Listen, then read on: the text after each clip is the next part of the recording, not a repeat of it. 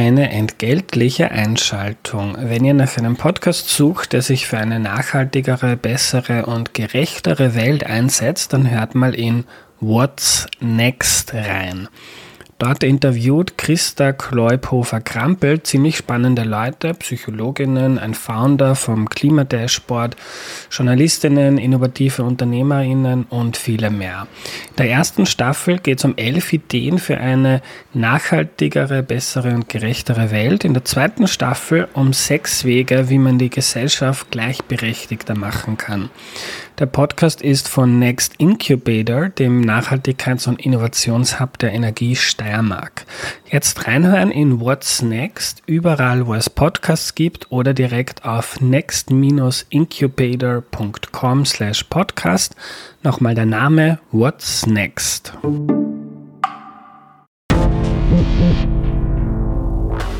Hallo, hier spricht Eva Weißenberger. Ich will dir heute meinen neuen Podcast vorstellen. Lookout Außenwirtschaft. Darin wollen auch wir ein bisschen die Welt erklären, genauer gesagt die Weltwirtschaft und aktuelle geopolitische Entwicklungen. Gemeinsam mit ExpertInnen tauche ich tief in verschiedene Kontinente ein, zum Beispiel Asien oder Afrika. Wir wollen herausfinden, wie sich die Wirtschaft dort entwickelt und auch, was das für uns in Österreich bedeutet. Ich freue mich, wenn du hineinhörst. Lookout Außenwirtschaft. Ab sofort überall, wo es Podcasts gibt.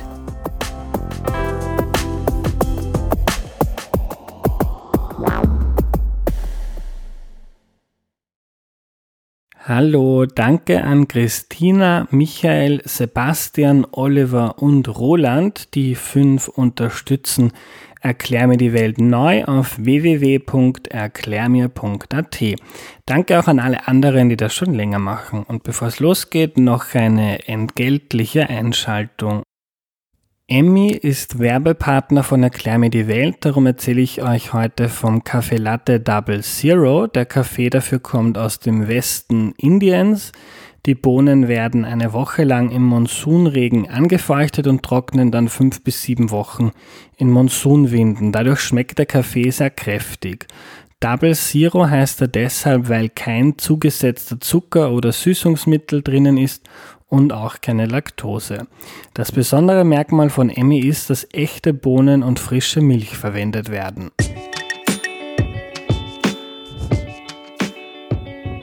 Hallo, ich bin der Andreas und das ist Erklär mir die Welt, der Podcast, mit dem du die Welt jede Woche ein bisschen besser verstehen sollst. Heute geht es um die Marktwirtschaft und die erklärt uns Bettina Fuhrmann. Hallo. Hallo, guten Morgen. Guten Morgen, Bettina. Ähm, bevor wir loslegen, stelle ich doch bitte noch kurz vor. Ja, mein Name ist Bettina Fuhrmann. Ich bin Professorin für Wirtschaftspädagogik an der Wirtschaftsuniversität Wien. Das heißt, wir bilden Studentinnen und Studenten der Wirtschaftspädagogik aus, die nach dem Studium entweder einen Lehrberuf ergreifen in einer berufsbildenden Schule oder auch einen anderen wirtschaftsakademischen Beruf ergreifen, mhm. also in einem Unternehmen zum Beispiel. Ja. Bettina, wir haben im Vorhinein darüber nachgedacht, wie kann man denn diese, diese abstrakte, komplexe Idee der Marktwirtschaft irgendwie konkret und praktisch erklären. Du hast dann vorgeschlagen, man könnte das an einem typischen Morgen erklären. Mhm. Ähm, warum? Ja, ich denke, weil eine gute Grundlage ist zu verstehen, warum wir überhaupt wirtschaften. Und daraus leitet sich dann gut ab, dass wir uns überlegen, wer nimmt denn dran teil, mit welchen Aufgaben und wer kann und darf was entscheiden. Ja, darum mhm. denke ich mir, ist es gut, wenn man sich vielleicht einmal vor Augen führt, was man eigentlich alles braucht so im Laufe eines Tages. Und da habe ich mir gedacht, am Morgen ist da eine, eine sehr gute Zeit, um zu zeigen, wie viel man eigentlich braucht. Mhm. Das passt auch ganz gut. Es ist jetzt dreiviertel neun. Ja. Vielleicht fangen wir äh, bei deinem Morgen an. Wie war dein Morgen und was hast du da so für Dinge gebraucht? Ja, also der Wecker hat geläutet. Ich bin aufgestanden. Ich war im Badezimmer, ich habe mich angezogen, ich habe gefrühstückt.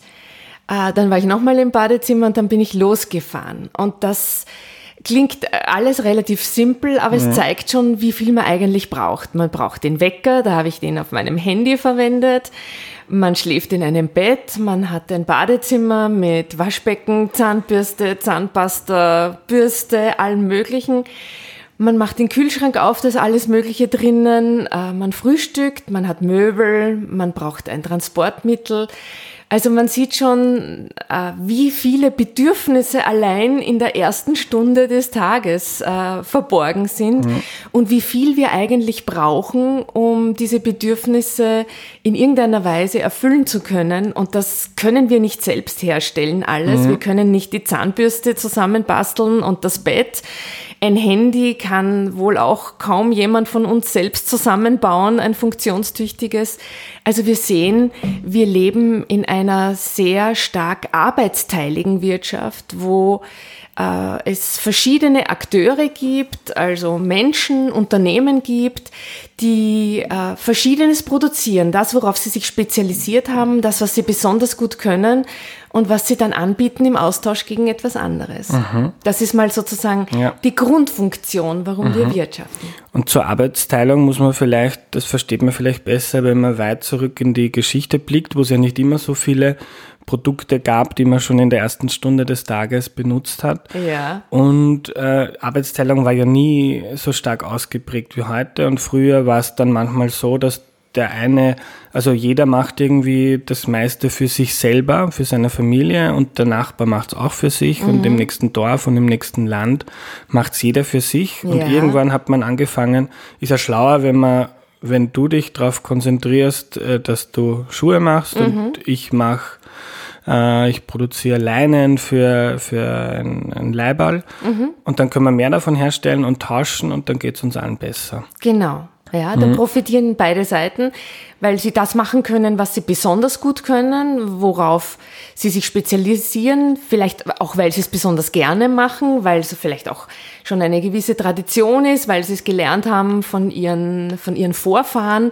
Also da gibt es viele Gründe, warum man sich eben auf etwas Besonderes konzentrieren möchte. Mhm. Ähm, du hast jetzt sehr viele Dinge aufgezählt, Dinge, die man braucht in der Früh, von der Zahnbürste ja. zum Handy, ja. zur Seife, was auch ja, immer. Genau. Ähm, ist ja eigentlich gibt es ja nichts, was man sich vorstellen kann, was es nicht irgendwo zu kaufen gibt. Wie, wie kommt das eigentlich? Also wo, äh, wie kommt das, was wir brauchen, dahin? Also wer trifft diese, wer trifft diese Entscheidung? Wer ist der schlaue Mensch hinter diesem System? Naja, das ist, das führt uns eigentlich auch schon zur Frage, äh, was das Kernstück der Marktwirtschaft ist.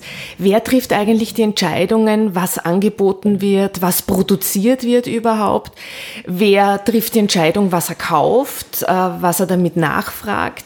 Und das Kernstück der Marktwirtschaft ist eben, dass das nicht eine zentrale Stelle sich überlegt und vorgibt, sondern dass die Individuen, sprich die Menschen selbst, entscheiden, was möchte ich kaufen, ähm, welches Produkt ganz konkret. Also wenn ich mir vorstelle, das Supermarktregal und ich habe da verschiedene Sorten von Joghurt zum Beispiel, dass ich mir überlege, welches davon ich nehme. Das ist meine individuelle Entscheidung, meine Konsumentscheidung.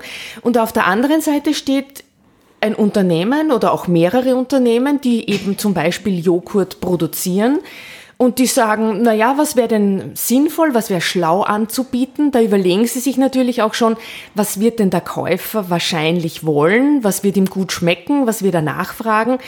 Und dementsprechend wird das dann auch produziert, wird angeboten. Das heißt, das Unternehmen trifft selbst die Entscheidung, wir machen Joghurt, weil wir das besonders gut können, weil wir die Voraussetzungen dafür haben. Oder weil wir glauben, dass wir damit viel Geld verdienen. Das ist mhm. auch, eine, auch eine Entscheidung natürlich. Ja. Also es wird kein Unternehmer in einen Bereich gehen, wo er sagt, da ist nichts drin, mhm. da kann man, kann man nichts damit verdienen weil er ja am Ende des Tages genauso auch leben muss wie jeder von uns. Das heißt, äh, das ist sicher auch eine Überlegung, äh, dass er sich ähm, Gedanken darüber macht, äh, in welchem Bereich gibt es denn Nachfrage, wo kann ich denn mit einem Produkt Erfolg haben. Mhm. Ähm, was ich auch ganz faszinierend finde, ist, dass sich die Welt sehr rasch wandelt, die, ähm, was produziert wird, wo produziert wird, auf was man sich spezialisiert. Ähm, und irgendwie treffen wir, wenn wir jung sind oder auch wenn wir älter sind, immer wieder Entscheidungen, was wollen wir denn arbeiten, was ist denn mein Beruf, mhm. was ist die Ausbildung. Mhm.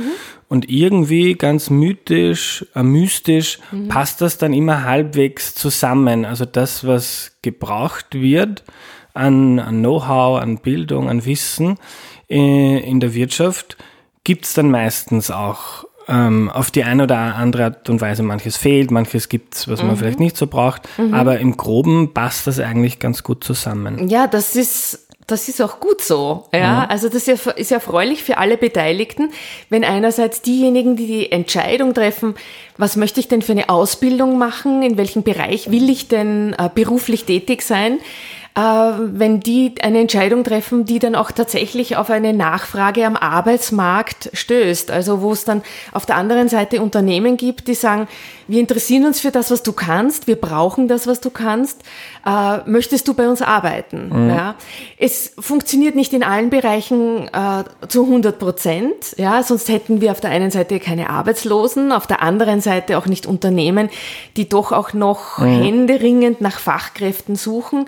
Aber Gott sei Dank, wenn wir uns die Arbeitsmarktsituation in Österreich zum Beispiel anschauen, ist es doch in weiten Bereichen, nicht in allen, aber in weiten Bereichen äh, ganz gut gedeckt. Das hängt mhm. damit zusammen, wie gut ist das, äh, das Bildungssystem, vor allem das Berufsbildungssystem, ähm, wie gut bilden äh, diese Bildungsinstitutionen aus, inklusive der Fachhochschulen und der Universitäten.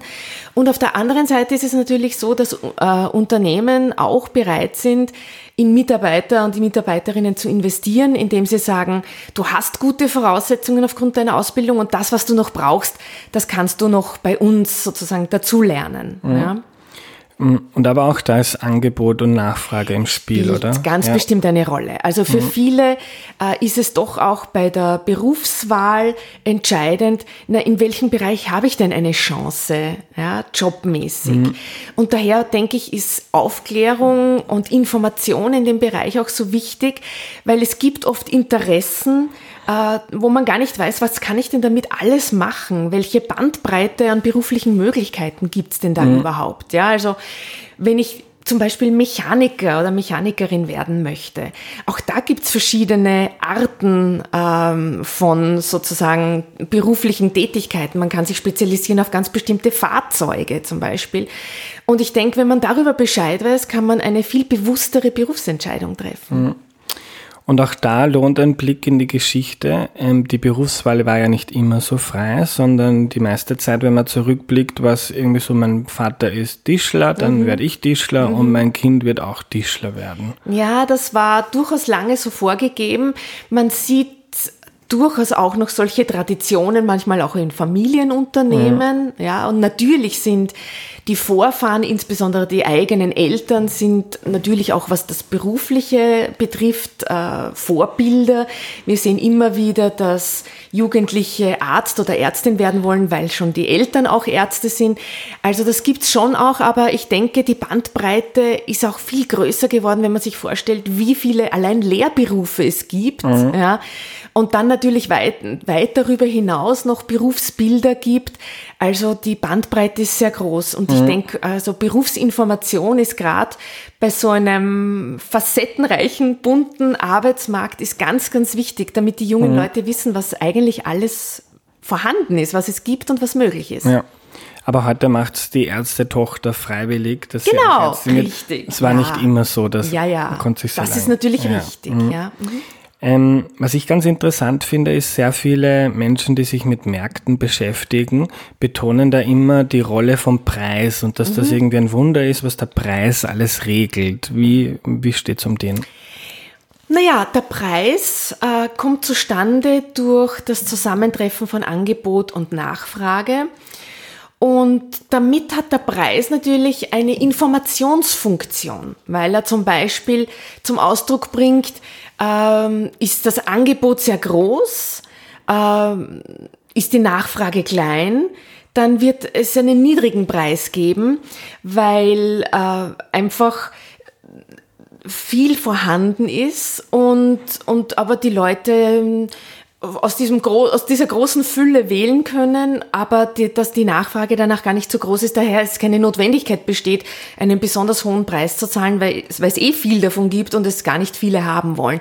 Und natürlich auch umgekehrt. Ja? Also wenn wir zum Beispiel dieser Tage in die Wachau schauen. Äh, jetzt ist Juli, jetzt ist Marillenzeit. Äh, die Marillenernte ist heuer sehr dürftig ausgefallen, leider, weil es im März nochmal Frost gegeben hat und das hat die Marillenblüte beeinträchtigt. Jetzt haben wir heuer wenig Marillen, wenig besonders schöne, gute Marillen. Und das bedeutet, dass der Preis für Marillen dieses Jahr in der Wachau sehr hoch sein wird mhm. oder bereits sehr hoch ist, weil es eben wenig Marillen gibt, aber eine gleichbleibend hohe Nachfrage äh, nach diesem Obst, nach diesem saisonalen Obst. Und das heißt, äh, da wird der Preis heuer hoch sein. Mhm. Ja, das heißt, der Preis hat einfach Informationsfunktion und er reguliert auch ein Stück weit, ja, weil wenn der Preis niedrig ist, weil das Angebot sehr hoch ist, dann werden die Anbietenden sich denken, naja, wenn eh so viele andere auch in diesem Markt sind und das anbieten, macht es dann für mich überhaupt Sinn, in diesem Markt zu bleiben? Ja, das ist das, was wir vorhin auch schon gesagt haben.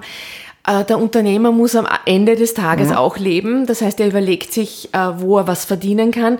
Und wenn einfach in einem Markt nichts drinnen ist, ja, also wenn er sagt, ich kann jetzt die 157. Modeboutique aufmachen, ich werde wahrscheinlich keine Hose mehr verkaufen mhm. hier, dann wird er das nicht tun. Ja, das heißt, der Preis ähm, hat auch sozusagen für die Anbietenden eine Informationsfunktion und reguliert ein Stück weit, weil dann das Angebot sich verringern wird. Mhm. Und damit wird dann ein niedriger Preis wieder ein bisschen steigen, ja, sobald das Angebot wieder ein bisschen sinkt. Also es reguliert sich ein Stück mhm. weit. Man sagt ja auch, dass dort, wo Angebot und Nachfrage sich schneiden, dort ist sozusagen der Gleichgewichtspreis, dort wird der Markt geräumt, weil genauso viel nachgefragt wird, wie mhm. angeboten wird. Ja. Und das ohne, dass das jemand zentral steuert. Und das ist vielleicht der, der Vergleich zu einem konkurrierenden oder einem anderen Wirtschaftssystem der Planwirtschaft mhm. ganz interessant, weil du hast jetzt gesagt, der Preis hat Informationsfunktion. Mhm. Ich weiß, ähm, brauchen wir noch mehr Socken. Wenn der Preis von Socken in die Höhe schießt, ja. dann werde ich Socken produzieren und, und mehr und mehr und mehr. Mhm. Dann wird der Preis wieder sinken und das gibt mir wieder ein Signal. Genau. Ähm, wenn wir jetzt aber gar nicht so weit von Österreich blicken, nach Ostdeutschland, wo es ähm, nach dem Zweiten Weltkrieg für mhm. einige Jahrzehnte Planwirtschaft gegeben ja. hat, dann war das anders. Da hat dann nicht irgendwie der Preis das reguliert, sondern da gab es irgendwo einen Beamten in der mhm. Behörde und der hat gesagt, heuer werden genau. zwei Millionen Socken produziert. So ist es. Und vielleicht ist eine Million zu wenig, vielleicht ja. ist eine zu viel, vielleicht mhm. finden die Menschen die Socken alle schier mhm. oder unbequem, mhm. aber da gab es nicht diesen Preis. Mhm. als Signal. Das ist genau der Punkt. Ja, da hat eine zentrale Stelle sich überlegt, wie viel von welchem Produkt äh, wäre notwendig, wäre sinnvoll und das wurde dann vorgegeben und auf die Unternehmen in Form von Aufträgen verteilt, dass sie das produzieren sollen, in einer mhm. bestimmten Qualität auch. Mhm. Ja.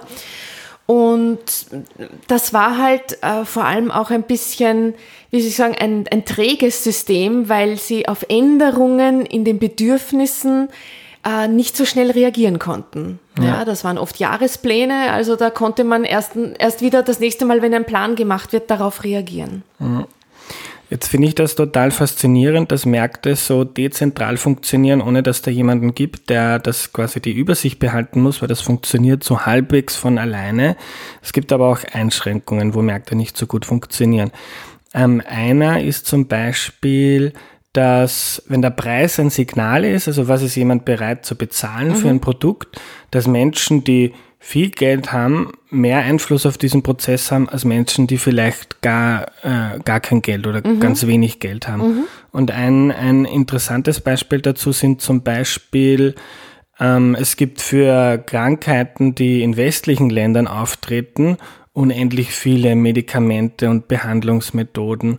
Ähm, aber für Krankheiten wie zum Beispiel Ebola, mhm. die vor allem in ärmeren afrikanischen mhm. Ländern auftreten, ähm, da hat man mit diesem Preissignal als Unternehmen relativ wenig Anreiz, weil ähm, wenn ich an ein paar mhm. hunderttausend Menschen im Kongo mhm. meine Pille verkaufen kann, die können mir nicht recht viel Geld dafür so bezahlen. Ja. ja, da stößt das an seine Grenzen Und wenn man sagt, wir haben auch ein gemeinwirtschaftliches Ziel, wir haben auch das Ziel, äh, dass es äh, der Gesellschaft als Gesamtes gut geht, dass äh, es niemand erleiden muss, dass er krank ist, dass er arm ist und, und sich kaum ernähren kann, dann muss man da ein Stück weit eingreifen, um, um dem vorzubeugen. Ja, und das ist ein sehr, sehr gutes Beispiel, was du genannt hast, wo das notwendig ist. Ja, also wenn es ein, ein Medikament zum Beispiel braucht äh, für Krankheiten und das Medikament war aufwendig in der Herstellung, das heißt hat schon hohe Produktionskosten gehabt, kann in bestimmten Bereichen auch einen hohen Preis erzielen, aber halt äh, kann in anderen Märkten diesen Preis nicht verlangen, weil es keiner mhm. zahlen kann. Ja, also das ist, die Nachfrage ist natürlich auch vom Einkommen abhängig und wenn das Einkommen niedrig ist, ist die Nachfrage notgedrungen niedrig dann äh, ist es, wenn man dieses gemeinwirtschaftliche Ziel vor Augen hat, wenn man das sozusagen die, das gesellschaftliche Wohlbefinden auch vor Augen hat, ist es notwendig, da einzugreifen. Mhm. Ja. Drum äh, hat sich ja doch in vielen, vielen Ländern es etabliert, dass es nicht gänzlich den Märkten überlassen wird in allen Bereichen, sondern dass es Bereiche gibt, wo auch umverteilt wird, wo der Staat eingreift und und Rahmenbedingungen vorgibt oder Bedingungen schafft, dass das, was wichtig und notwendig ist, auch wirklich allen zur Verfügung steht. Mhm. Ja. Das nennt man dann soziale Marktwirtschaft. Das ist dann mhm. eine Form der sozialen Marktwirtschaft. Mhm. Ja, das ist auch ein wichtiger Punkt, dass Marktwirtschaft eben nicht nur in einer Ausprägung vorkommt und dass die sogenannte freie Marktwirtschaft eigentlich eher so eine Modellvorstellung ist, äh, die wir in Lehrbüchern finden, die aber in keinem Land der Welt äh, in dieser Reinkultur realisiert worden ist. Ja, also nicht mhm. einmal, nicht einmal in den USA, obwohl die sehr gern als Beispiel dafür angeführt wird. Aber wir sehen auch dort äh, Eingriffe des Staates, nicht nur jetzt in den letzten Wochen, äh, wo viele Länder dieser Welt äh, eingegriffen haben, um die Krise abzufedern, sondern auch schon davor. Ja, also was wir sehen, sind ganz verschiedene Ausprägungen von Marktwirtschaft mit mehr oder weniger staatlichem Einfluss. Mhm. Ähm, aber soweit ich das verstehe, wird ja nicht nur eingegriffen, um jetzt umzuverteilen mhm. oder um das sozial abzufedern, mhm. ähm, wo Märkte nicht so gut funktionieren, sondern damit Märkte überhaupt funktionieren, braucht es ja auch vielerorts erstmal den Staat, damit die keine Kartelle bilden können oder unfairen Wettbewerb machen können. Dafür braucht es ja auch genau. Gesetze, genau. Regularien. Gesetze, ja, Vollkommen richtig. Mhm. Ja, dafür braucht äh, ein, ein gesetzliches Rahmenwerk, einen gut funktionierenden Rechtsstaat. Absolut richtig. Mhm. Ja, das ist eine notwendige Voraussetzung. Ähm, jetzt unabhängig von, von sozialer Marktwirtschaft, von ökosozialer ja. Marktwirtschaft, wo dann auch noch Umweltkomponenten Umwelt, ja. reinkommen. Mhm. Ähm, oder reden wir vielleicht kurz so über die Umwelt. Ist ja auch eine Art von Marktversagen, wie man das nennt, wo der Markt nicht das gewünschte Ergebnis herbeiführt. Ähm, wenn man jetzt zum Beispiel in einen Flieger steigt und da Kerosin verbrannt wird, mhm. dann ist das schlecht für das Klima, hat mhm. irgendwann in der Zukunft große mhm. Konsequenzen mhm. für die Menschheit, aber für mich im Hier und Jetzt nicht. Ja. Und ich muss für den Schaden auch gar nicht Aufkommen, den ich verursache, mhm. den bezahlt irgendwann in der Zukunft vielleicht mein Enkel oder Urenkelkind. Mhm. Ja. So. ja. Das ist ein ganz, ganz großes Thema, ganz, ganz klar. Und ist auch wichtig, dass wir uns diesem Problem stellen. Und ich sehe gute Ansätze, dass das passieren wird. Aber wichtig ist auch, dass hier international agiert wird, weil es ein Land auch nur gut umsetzen kann, wenn andere Länder einen, den gleichen oder einen ganz ähnlichen Weg gehen, ja. weil man sonst befürchten muss, dass vielleicht in andere Länder ausgewichen wird, wo man, wo man vielleicht mit weniger Regelungen ähm, sein Geschäft machen kann. Mhm. Ja. Also ich halte das auch für ganz, ganz wichtig und ähm, Umweltüberlegungen spielen ja auch, wenn man nachhaltig überlegt, eine ganz zentrale Rolle. Also wenn wir uns auch äh, dieses äh, Nachhaltigkeitsmodell anschauen, da sehen wir, dass Ökologie natürlich eine ganz wesentliche Rolle spielt, dass wir uns überlegen, was können wir überhaupt verbrauchen, ohne es auf Kosten der kommenden Generation zu tun. Wir sehen aber auch, dass es in einem gewissen äh, Verhältnis zu ökonomischen und auch sozialen Überlegungen stehen muss. Also mhm. es muss von der Gesellschaft mitgetragen werden, ja, es muss gesellschaftlich verträglich sein und es muss zumindest langfristig ökonomischen Überlegungen auch genügen. Ja. Ja. Also das ist eine große Herausforderung, aber ich bin ehrlich gesagt sehr zuversichtlich, äh, dass, dass wir es schaffen werden. Ja. Mhm. Was macht dich da zuversichtlich? Ähm, dass Menschen, wenn es notwendig ist, unglaublich innovativ sein können und, äh, und auch sehr anpassungsfähig. Mhm. Also manchmal, manchmal möchte man auch daran zweifeln, aber ich bin hier wirklich optimistisch. Mhm. Also da glaube ich an die Menschheit. Ja. Kommen wir zum Schluss noch zu äh, Teilbereichen von Märkten ähm, oder wo Märkte nicht funktionieren, ähm, weil man für Dinge vielleicht gar keinen Preis verlangen so kann. Ja. Was gibt's da? Das sind die klassischen Beispiele wie äh, Gehsteige, Straßen, Straßenbeleuchtung, äh, eine gewisse Sicherheit äh, aufzubauen durch äh, Polizei, ja. Ähm, das sind Dinge, die braucht eine Gesellschaft. Aber da wäre wohl ein Einzelner nicht bereit, einen Preis dafür zu zahlen, weil er sagt, es kann eigentlich niemand davon ausgeschlossen werden, das zu nutzen. Ja, sobald es Gehsteige gibt, kann jeder drauf gehen. Ja, mhm. sobald es Straßen gibt, kann jeder drauf fahren. Jetzt abgesehen von den Autobahnen, wo mhm. wir Maut haben. Und ähm, daher ist da auch die Überlegung, äh, dass es dass es hier nicht gut funktioniert, wenn das äh, allein in privater Hand wäre, also wenn, unter, wenn Privatunternehmen das zur Verfügung stellen würden, weil das für sie ähm, ein schwieriges Geschäftsfeld wäre. Ja? Mhm. Und wenn man sagt, man will das aber tatsächlich für alle zur Verfügung stellen und für alle in der gleichen Qualität und man will sicherstellen, dass es das gibt, ist das äh, besser, wenn das äh, von staatlicher Seite zur Verfügung gestellt wird. Ja. Und das finanzieren wir durch unsere Abgaben an den Staat. Ja, also durch unsere, zum Beispiel unsere Steuern und durch andere Abgaben ähm, hat der Staat die Möglichkeit, genau solche Aufgaben wahrzunehmen und zu finanzieren. Mhm. Danke für deine Zeit, Bettina. Sehr, sehr gerne.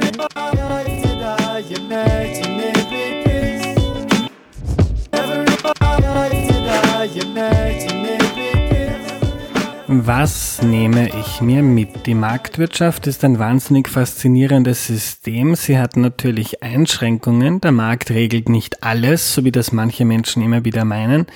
Aber grundsätzlich funktioniert unser Wirtschaftssystem ohne dass irgendwo ein Maxal sitzt und sagt, es wird von dem so viel produziert, das kostet das und so weiter. Und trotzdem ist immer genug da, genug Seife, genug Rucksäcke, genug, genügend Ziegel und so weiter. Ob das immer leistbar ist, ob das ökologisch vertretbar ist, ist dann eine andere Frage. Darum braucht es die Politik, die da Regeln macht, Gesetze, die dafür sorgt, dass sich alle eine Wohnung leisten können, dass alle Chancen auf ein gutes Leben haben und dass zum Beispiel Schaden für das Klima oder die Umwelt auch einen Preis bekommt. Darum fordern ja viele viele ÖkonomInnen eine hohe Steuer auf CO2. In einer Marktwirtschaft gibt es Arbeitsteilung, das heißt, dass nicht jeder alles für sich selbst produziert, sondern dass man sich spezialisiert. Ich zum Beispiel auf das Schreiben von Artikeln, Büchern und das Podcasten, damit verdiene ich mein Geld und mit diesem Geld kaufe ich mir Dinge von anderen Menschen und Unternehmen, die sich auf etwas anderes spezialisiert haben. Was wie viel kostet, regelt der Preis und Angebot und Nachfrage. Und der Preis ist ein wichtiges Signal. Steigt er, wird mehr produziert, sinkt er weniger. Und das sagt, sorgt dafür, dass es nicht viel zu viel oder viel zu wenig von einer Sache gibt. Grundvoraussetzung für all das ist aber, dass es einen Staat gibt, der funktioniert, Gesetze macht, das Gewaltmonopol hat, dass der Staat in vielen Ländern nicht so gut funktioniert, ist einer der wichtigsten Gründe, warum es noch Armut auf der Welt gibt. Äh, wenn morgen jemand zu mir kommen kann, der mir mein ganzes Geld stiehlt, ohne Konsequenzen, oder der mir mein Material wegnimmt, dann werde ich kein tolles Unternehmen aufbauen. Der Markt schafft also logischerweise nicht alles von alleine, sondern funktioniert nur eingebettet in kluge Politik und in einen funktionierenden Staat. Manche Dinge produziert der Markt überhaupt nicht. Darum kümmert sich etwa der Staat um die Landesverteidigung, also um das Bundesheer, um die Polizei, also um die Sicherheit und so weiter. In Österreich auch um Krankenhäuser, um Schulen äh, und dafür zahlen wir Steuern. Wie viel der Staat da regelt, wie viel er selber macht, Darüber wird viel diskutiert und gestritten und darum geht es, wenn Leute von links und von rechts sprechen in der Politik. Wer politisch links steht, will, dass der Staat das meiste regelt, dass es strenge Vorschriften für vieles gibt und viel staatlich zur Verfügung gestellt wird. Dafür, dafür braucht es dann auch hohe Steuern. Wer politisch rechts steht, will wenig Vorschriften und dass der Markt vieles selber regelt, ohne dass man ihn da groß stört oder hineinpfuscht. Und darum ähm, wollen die, die politisch rechts stehen, auch niedrigere Steuern. Das war's für heute. Am Ende noch ein Tipp, der dazu passt. Das Buch The Righteous Mind von Jonathan Haidt, einem Sozialpsychologen aus den USA. In dem Buch geht es darum, warum manche Leute politisch links und andere rechts stehen. Das Buch hat mein Denken über Politik so stark geprägt und verändert wie kein anderes zuvor. Also eine große Empfehlung dafür. Gibt's leider nur auf Englisch bis dato. Das war die heutige Folge. Wenn du den Podcast cool findest, unterstütze ihn bitte auf www.erklärmir.at. Danke und bis zum nächsten Mal. Tschüss.